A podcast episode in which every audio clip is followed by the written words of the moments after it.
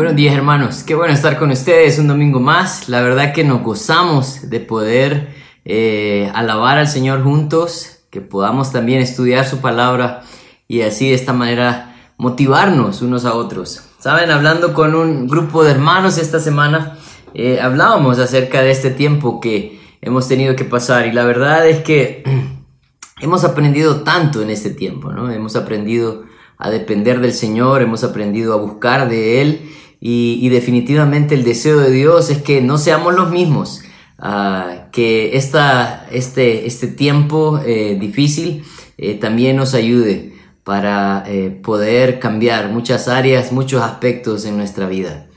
de eso se trata el estudio de hoy. Esta mañana vamos a estar en Hechos, capítulo 19. Y, y en estos versículos vamos a estudiar cómo el Señor usó a Pablo para hacer ese instrumento eh, de llevar su palabra y que el Espíritu Santo pudiera llegar a las personas y que era Dios mismo a través de su Espíritu, eh, no solamente eh, confirmando, sino afirmando y transformando a las personas. El deseo de Dios es que podamos ser personas diferentes cada día. Así que vamos a estudiar este, este pasaje esta mañana. Voy a pedirles que por favor inclinen su rostro y vamos a orar. Vamos a entregar ese tiempo en manos del Señor. Señor, Queremos darte gracias por la oportunidad que tenemos de estar juntos. Gracias por tu palabra, porque eh, tu palabra, Señor, nos afirma, eh, nos confirma, nos transforma. Y Padre, eh, queremos ver la obra que tú hiciste en este lugar, en Éfeso, con Pablo. Y queremos ser también nosotros personas que están siendo transformadas por tu palabra. Ayúdanos, Señor, a seguir adelante. Gracias por la iglesia. Gracias por eh, su amor, su fidelidad y, Padre, sabemos que la iglesia es tuya. Así que eh, trabajamos para ti. En tu nombre santo oramos. Amén. Vamos a ir entonces a Hechos, eh, capítulo 19. Vamos a leer los primeros dos versículos. Dice, aconteció que entre tanto que Apolos estaba en Corinto, Pablo, después de recorrer las regiones superiores, vino a Éfeso y hallando a ciertos discípulos les dijo, ¿recibisteis el Espíritu Santo cuando creísteis? Y ellos le dijeron, ni siquiera hemos oído si hay Espíritu Santo. Ah, en, el, en, el, versículo 1 eh, parece que eh, Apolo no solamente llegó a ser una persona eh, que predicaba en Éfeso, sino que también fue una persona que empezó a seguir el ejemplo de Pablo, de ir a las iglesias y apoyar la obra que se hacía en cada lugar en, el versículo 1 dice que él fue a Corinto y mientras él estaba en Corinto, eh, Pablo venía de Galacia y de Frigia y llegó a Éfeso, donde estaba Priscila y Aquila. Eh, cuando él llega a Éfeso, dice el versículo 1 que se encontró a ciertos discípulos. Y, y, lo extraño para mí no es que se haya encontrado a ciertos discípulos, sino que lo interesante y extraño para mí es que él les hace una pregunta muy directa. Versículo 2 dice eh, que les pregunta, ¿recibiste el Espíritu Santo cuando creíste? Ah, miren, si hay algo cierto en cuanto a la obra del Espíritu Santo, es que la obra del Espíritu Santo tiene eh, eh, un, un efecto en nuestra vida. En primer lugar, la obra del Espíritu Santo, según Juan 16, Jesús decía que la obra del Espíritu Santo era convencernos de pecado, justicia y juicio. Definitivamente eh, Dios a través de su Espíritu Santo nos convence de nuestro pecado y nos motiva y nos lleva al arrepentimiento. Pero no solamente eso. También eh, si leemos eh, Gálatas capítulo 5, versículos 22 y 23, habla del fruto del Espíritu. Dice más, el fruto del Espíritu es amor, gozo, paz, paciencia, benignidad, bondad, fe, mansedumbre, templanza. Contra tales cosas no hay ley. Definitivamente la obra del Espíritu Santo no solamente era una obra interna, sino era que una obra interna que nos llevaba a actos externos. Si nosotros estudiamos el fruto del Espíritu en Gálatas 5, nos vamos a dar cuenta que todos estos aspectos del fruto del Espíritu están ligados a nuestro carácter. Así que nadie puede eh, seguir siendo la misma persona cuando recibe a Cristo. Nadie puede decir, así soy yo, eh, cuando recibe a Cristo. Porque eh, el deseo de Dios es cambiarnos, transformarnos a la imagen de Él. Así que no sé cuál fue la impresión que Pablo se, llevó con estos eh, hombres cuando estaban en, en Éfeso, pero de pronto la impresión no fue muy buena y le generó a Pablo ciertas dudas, de pronto ciertas alarmas se encendieron, que fueron confirmadas con la respuesta de estos hombres. El versículo 2 eh, siempre dice, y ellos dijeron, ni siquiera hemos oído que hay Espíritu Santo. Definitivamente entonces estos hombres carecían de la morada, carecían, perdón, del Espíritu Santo, que nosotros somos su morada. Entonces, Pablo, eh, que no vio evidencia del Espíritu Santo en ellos, pero miren lo que dice el versículo 3 y 4. Dice, entonces dijo, ¿en qué pues fuiste bautizados? Ellos dijeron, en el bautismo de Juan. Dijo Pablo, Juan bautizó con bautismo de arrepentimiento, diciendo al pueblo que creyese en aquel que vendría después de él.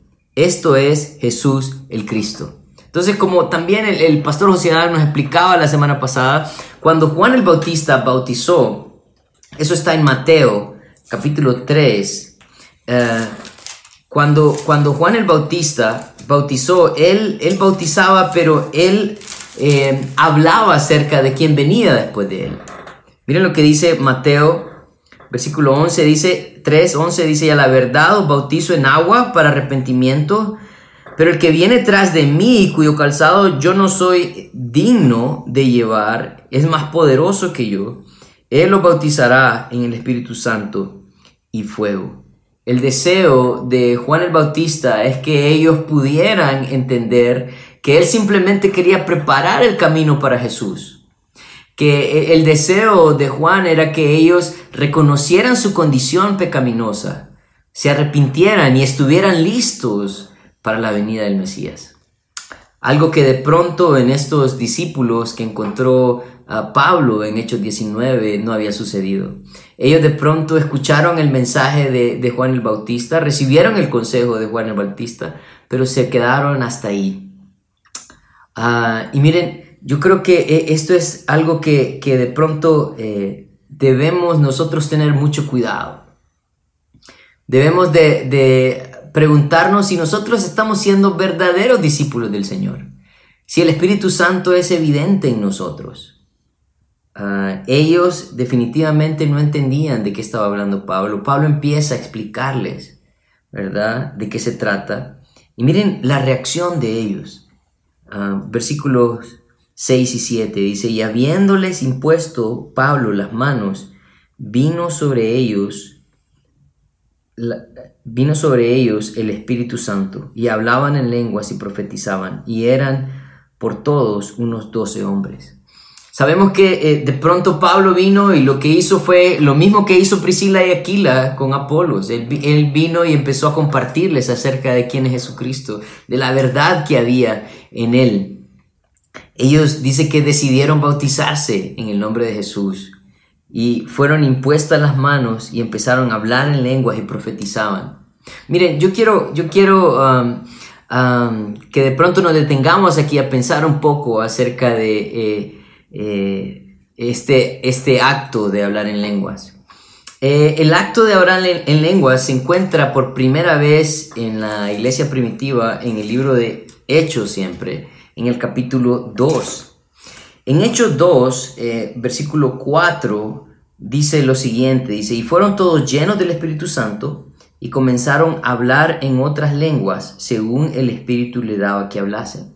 Entonces, lo que sucedió en el día de Pentecostés, en Hechos 2, es que el Espíritu Santo vino sobre los discípulos, que no había llegado, ¿verdad? Porque Jesús todavía estaba aquí. Cuando Jesús asciende, viene el Espíritu Santo sobre ellos y la manera en que se revela este Espíritu Santo o la confirmación de este Espíritu Santo fue que ellos empezaron a hablar en idiomas. Esa es la, palabra lenguas, idiomas. O sea que ellos no hablaron garabatos, ellos estaban hablando un idioma. Miren lo que dice el versículo 11, siempre el capítulo 2 de Hechos. Dice, eh, cretenses y árabes les oímos hablar en nuestras lenguas las maravillas de Dios. Así que el propósito de las lenguas o de los idiomas, de darles un idioma a, los que recibían a Cristo, era para que ellos anunciasen las maravillas de Dios a otras personas que de pronto no habían escuchado acerca de Jesucristo. porque de pronto no eran judíos, ah, de pronto no tenían acceso a las escrituras. Pero el Señor les dio el don de lenguas para poder compartir y hablar de las maravillas de Dios. Eh, recuerdan también eh, que había una lucha entre los judíos cuando los judíos pensaban que ellos eran los únicos que podían recibir el, el Espíritu Santo porque ellos eran los únicos descendientes de Abraham. Eh, eso lo llevaba a ser una iglesia eh, o, un grupo, perdón, porque no eran iglesia en ese momento. Esto lo llevaba a ser un grupo eh, que menospreciaba a los gentiles, o sea, a las personas que no eran judíos. Pero siempre en el libro de Hechos, cuando Pedro le predica a Cornelio, en Hechos 10, Pedro le predica a Cornelio y miren, en el versículo 46, después de toda una preparación de Dios con Pedro, en el versículo 40, vamos, vamos a, de pronto a leer desde el 45, dice, los fieles de la circuncisión que habían venido con Pedro se quedaron atónitos de que también sobre los gentiles se derramase el don del Espíritu Santo, porque oían los que hablaban en lenguas y que magnificaban a Dios. Entonces, eh, también lo que nosotros podemos ver eh, en, el acto de hablar en lenguas en el libro de Hechos es que no solamente era una confirmación del Espíritu Santo en aquellos que creían en Él, sino que también rompía la barrera cultural, eh, donde ellos mismos se sorprendían al ver que otras personas que no eran judíos recibían el Espíritu Santo y tenían la misma señal que habían tenido eh, los judíos cuando vino sobre ellos.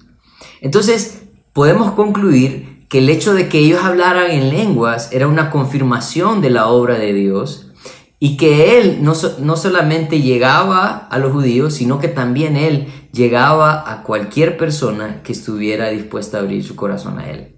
Entonces, ah, vemos que eh, el Señor está haciendo algo bien bonito en estos versículos y él está confirmando quiénes son los suyos. No solamente a, través del Evangelio, sino a través de la llegada del Espíritu Santo, ellos están dispuestos a bautizarse eh, y, todos están eh, siendo confirmados. Aquellos que decían ser discípulos, como dice el versículo 1, eh, ciertos discípulos, ahora ellos podían decir fielmente, somos discípulos de Cristo. Pero el Señor no solamente quería eh, confirmarlos a ellos, sino que también quería afirmarlos. Miren lo que dice el versículo 8. 8 al, al, al 10. Dice así, dice, y entrando Pablo en la sinagoga, habló con denuedo por espacio de tres meses, discutiendo y persuadiendo acerca del reino de Dios.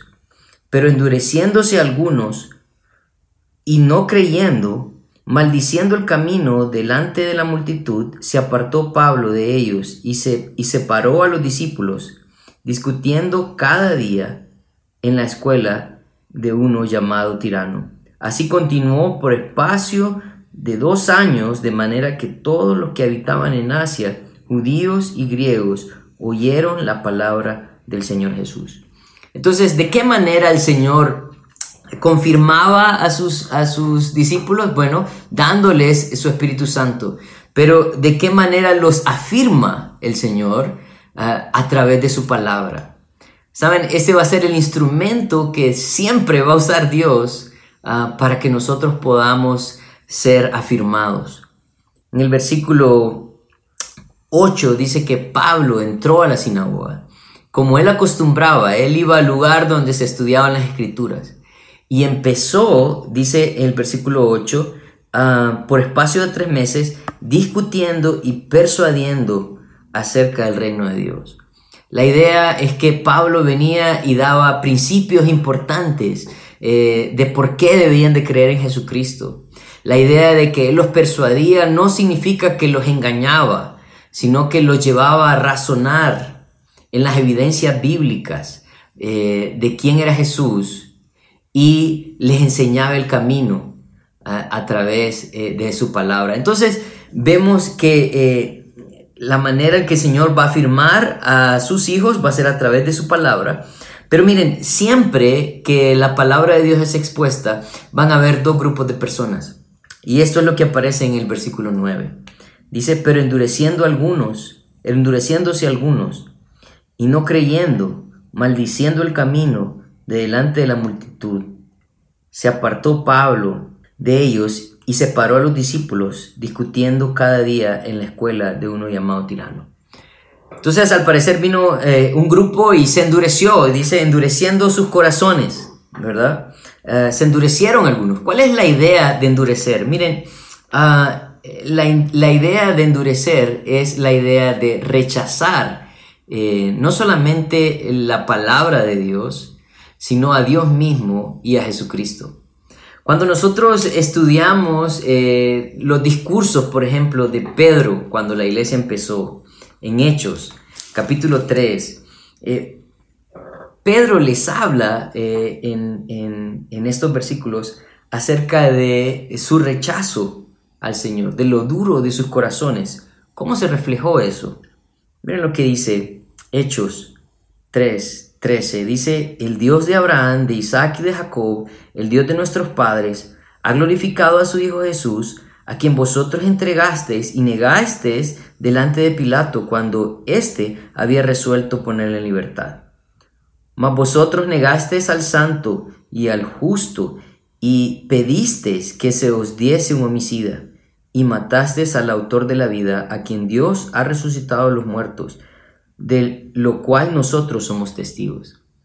Así que cuando nosotros rechazamos a Jesucristo, estamos rechazando su palabra porque en Él estaba expuesta y también estamos rechazando a Dios mismo.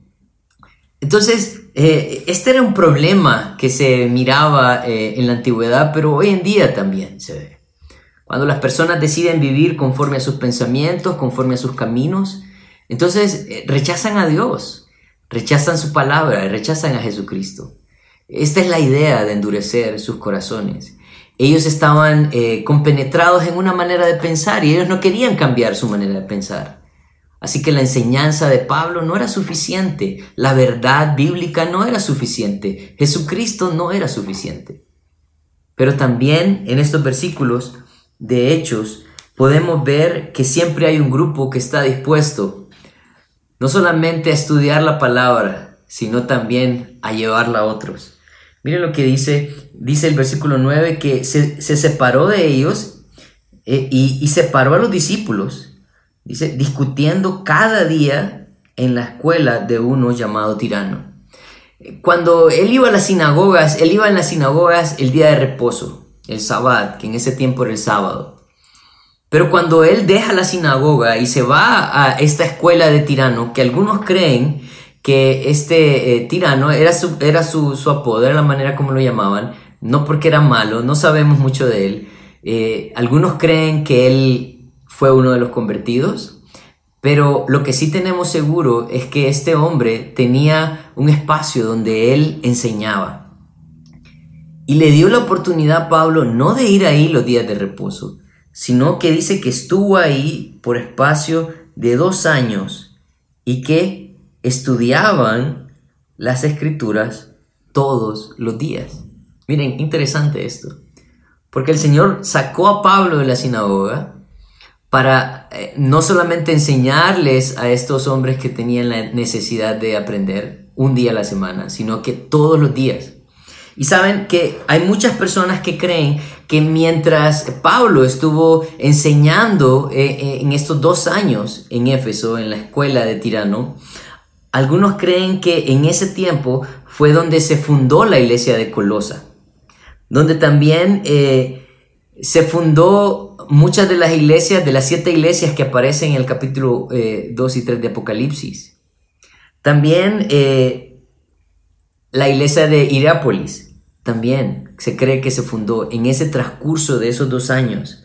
Por eso es que dice que eh, todos los que habitaban en Asia, judíos y griegos, oyeron la palabra del Señor Jesús. Al parecer, Él estaba eh, afirmando a las personas al punto que los llevaba a testificar, no solamente en su ciudad, sino también en otros lugares. Pero miren, cada vez que la obra del Señor avanza, también eh, Satanás está tratando de luchar para desanimarnos o para eh, también engañar a otros. Del versículo 11 al versículo 20 encontramos eh, una parte bien interesante en esta historia. Porque miren lo que dice el versículo 11. Dice, y hacía Dios milagros extraordinarios por mano de Pablo, de tal manera que aún eh, se llevaba a los enfermos los paños o delantales de su cuerpo y las enfermedades se iban de ellos y los espíritus malos salían. Pero algunos de los judíos exorcistas ambulantes intentaron invocar el nombre del Señor Jesús sobre los que tenían espíritus malos, diciendo, os conjuro por Jesús, el que predica Pablo, ah, había siete hijos de un tal Ezeba, judío, jefe de los sacerdotes, que hacía esto. Pero respondiendo el espíritu malo dijo, a, Jesús conozco y sé quién es Pablo, pero a vosotros, ¿quiénes sois? Y el hombre en quien estaba el espíritu malo saltando sobre ellos y dominándoles, pudo más que ellos, de tal manera que huyeron de aquella casa desnudos y heridos. Entonces, miren, hay algo cierto, a través de las escrituras nosotros hemos encontrado el valor que hay en los milagros. Eh, el milagro nunca fue el fin, ah, sino que fue el medio para poder eh, confirmar al mensajero. Si nosotros eh, pensamos, por ejemplo, en la obra de Jesús, ¿cuántos milagros se ven registrados que Jesús hizo? Ah, hay una cantidad de milagros que se ven registrados a lo largo del Nuevo Testamento, por lo menos los evangelios. Y, vemos que los milagros nunca fueron eh, la razón por la cual las personas creían. Es más, si nosotros vamos a Mateo capítulo 11, miren, Mateo capítulo 11, versículo 20, Jesús habla acerca de los milagros en, estos versículos. Mateo 11, 20 al 22 dice, entonces comenzó a reconvenir a las ciudades en las cuales había hecho muchos de sus milagros porque no se habían arrepentido. Preste mucha atención a esto, diciendo, hay de ti, Corazín, hay de ti, Bethsaida, porque si en Tiro y en Sidón se hubieran hecho los milagros que han sido hechos en vosotras, tiempo ha que se hubieran arrepentido en silicio y en ceniza. Por tanto os digo que el día del juicio será más tolerable el castigo para Tiro y para Sidón que para vosotras. Entonces vemos que Jesús estaba diciéndoles, saben, nosotros hicimos milagros y ustedes no creyeron. Ah, si, si hubieran hecho esos milagros de pronto en otras ciudades, ellos hubieran creído más que ustedes. Por eso el juicio de ellos va a ser menor, decía él. Pero era una manera de hacernos ver que el fin de Jesús nunca fueron los milagros. El fin de él fue que nosotros pudiéramos creer en su mensaje. Y sus milagros certificaban al mensajero. De igual manera, en Hechos, capítulo 19, cuando, cuando Pablo eh, estaba ahí, dice que se hacían grandes milagros, dice el, el versículo 11. En el versículo 12 dice que tomaban parte de sus ropas y se las llevaban a los enfermos y con solamente tocar los mantos o las ropas que Pablo había utilizado ellos quedaban sanos. Pero yo quiero que presten mucha atención en, en cómo comienza el versículo 11. Dice, y hacía Dios, hacía Dios milagros extraordinarios por mano de Pablo. Así que esto no era algo de lo cual Pablo se atribuía el poder, sino que la Biblia nos enseña que Dios era quien hacía los milagros. El problema hoy en día es que hay personas que están tratando de atribuirse el poder de Dios. Y este es el caso de estos judíos que estaban ahí. Miren lo que dice el versículo 13. Dice, pero algunos de los judíos, exorcistas ambulantes, intentaron invocar el nombre del Señor Jesús sobre los que tenían, tenían espíritus malos, diciendo, os conjuro por nombre de Jesús, el que predica Pablo. Había siete hijos de un tal Ezeba, judío jefe de los sacerdotes, que hacían esto. Al parecer Éfeso era una ciudad eh, pagana, como muchas de las ciudades del Antiguo Testamento.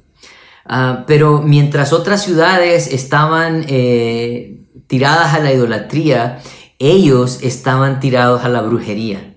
Al parecer en Éfeso se practicaba mucha brujería y llegaron al punto donde ellos, según el versículo 14, tenían un jefe de sacerdotes, pero no eran sacerdotes como sumos sacerdotes de la sinagoga.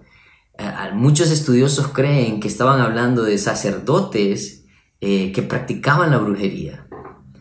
Eh, estos hombres dice que empezaban a usar el nombre de Jesús y empezaban a hablar de Pablo para sacar eh, demonios. Saben, estos tipos eran unos, eran unos charlatanes. Y, a lo largo de la historia de Hechos también nos hemos encontrado con un par, ¿verdad? Que trataban de comprar el, el Espíritu Santo, ¿verdad? Eh, que trataban de hacer milagros como ellos, haciéndose pasar por grandes personajes. Pero la verdad es que eran grandes charlatanes, eh, tratando de engañar a las personas, tratando de usar el nombre del Señor en vano. Pero, ¿cuál fue la consecuencia de esto? Miren lo que sucede, esto es bien interesante. Dice, pero respondiendo el espíritu malo dijo, a Jesús conozco y sé quién es Pablo, pero a vosotros quiénes sois. Versículo 16 dice, y el hombre en quien estaba el espíritu malo, saltando sobre ellos y dominándolos, pudo más que ellos, de tal manera que huyeron de aquella casa desnudos y heridos. Lo que sucedió cuando ellos empezaron a usar el nombre de Jesús y empezaron a mencionar a Pablo, es que el mismo ah, demonio que tenía a este hombre eh, eh, de pronto con enorme fuerza, como también hemos visto en otras historias anteriores. Eh, lo golpeó, lo desnudó ah, y lo despachó para su casa. Ah, y yo creo que, miren, esto es algo que a mí me conforta en cierta manera. Saber de que, miren, los que trabajamos para el Señor, los que vivimos para el Señor, los que estamos eh, siendo confirmados y afirmados por el Señor, Él nos va a dar su gracia. Pero aquellos que están usando el nombre de Dios en vano eh, van a ser ajusticiados eh, por sus mismas obras. Así que eh, vemos que Pablo estaba siendo un referente en Éfeso, en esta ciudad de Éfeso, demostrando no solamente una enseñanza que estaba respaldada por la palabra de Dios, sino que Dios estaba respaldando también a Pablo a través de estos milagros que él estaba haciendo en ese tiempo. Entonces, ah, vemos que el Señor está confirmando, afirmando, pero no solamente eso, miren lo que dice el versículo 17 al 20. El Señor ahora empieza a transformar la ciudad. Versículo 17 al 20 dice, y esto fue notorio a todos los que habitaban en Éfeso, así judíos como a griegos, y tuvieron temor todos ellos, y era magnificado el nombre del Señor Jesús, y muchos de los que habían creído venían confesando y dando cuenta de sus hechos. Asimismo, muchos de los que habían practicado la magia trajeron, trajeron perdón, los libros y los quemaron delante de todos, y hecha la cuenta de su precio, hallaron que era cincuenta mil piezas de plata. Así crecía y prevalecía poderosamente la palabra del Señor. Entonces vemos que este acto que, que, pudieron presenciar, este, esta manifestación de, un demonio en contra de estos hombres que practicaban la brujería, eh, llenó de temor a las personas. Dice que a todos los habitantes, dice el versículo 17, eh, a los judíos, a griegos eh, y los que habitaban en Éfeso. Pero eso lo que llevó a las personas, según el versículo 17 al final, es que magnificaran el nombre del Señor. Miren lo que pasa en el versículo 18, porque el versículo 18 dice, y los que y muchos de los que habían creído venían confesando y dando cuenta de sus hechos. Asimismo, muchos de los que habían practicado la magia trajeron los libros y los quemaron delante de todos, y hecha la cuenta su precio, hallaron que era 50 mil piezas de plata. Al parecer, este acto, este, este evento que Dios permitió, eh, donde este endemoniado maltratara, golpeara y los enviara desnudos a estos charlatanes, eh, trajo temor también a las personas porque se dieron cuenta que Jesús era verdadero y Pablo eh, verdaderamente era el mensajero de esa verdad. Lo llevó al punto, dice el versículo 18, de confesar y dar cuenta de sus hechos. algunos creen que de lo que está tratando de hablar Lucas en, este, en estos versículos es que de pronto habían cristianos que no habían abandonado ciertas prácticas eh, paganas. Y, lo confirma el versículo 19, dice que muchos de ellos entonces llevaban estos libros de brujería ah, y, eran quemados delante de todos como un, como un acto eh, de arrepentimiento.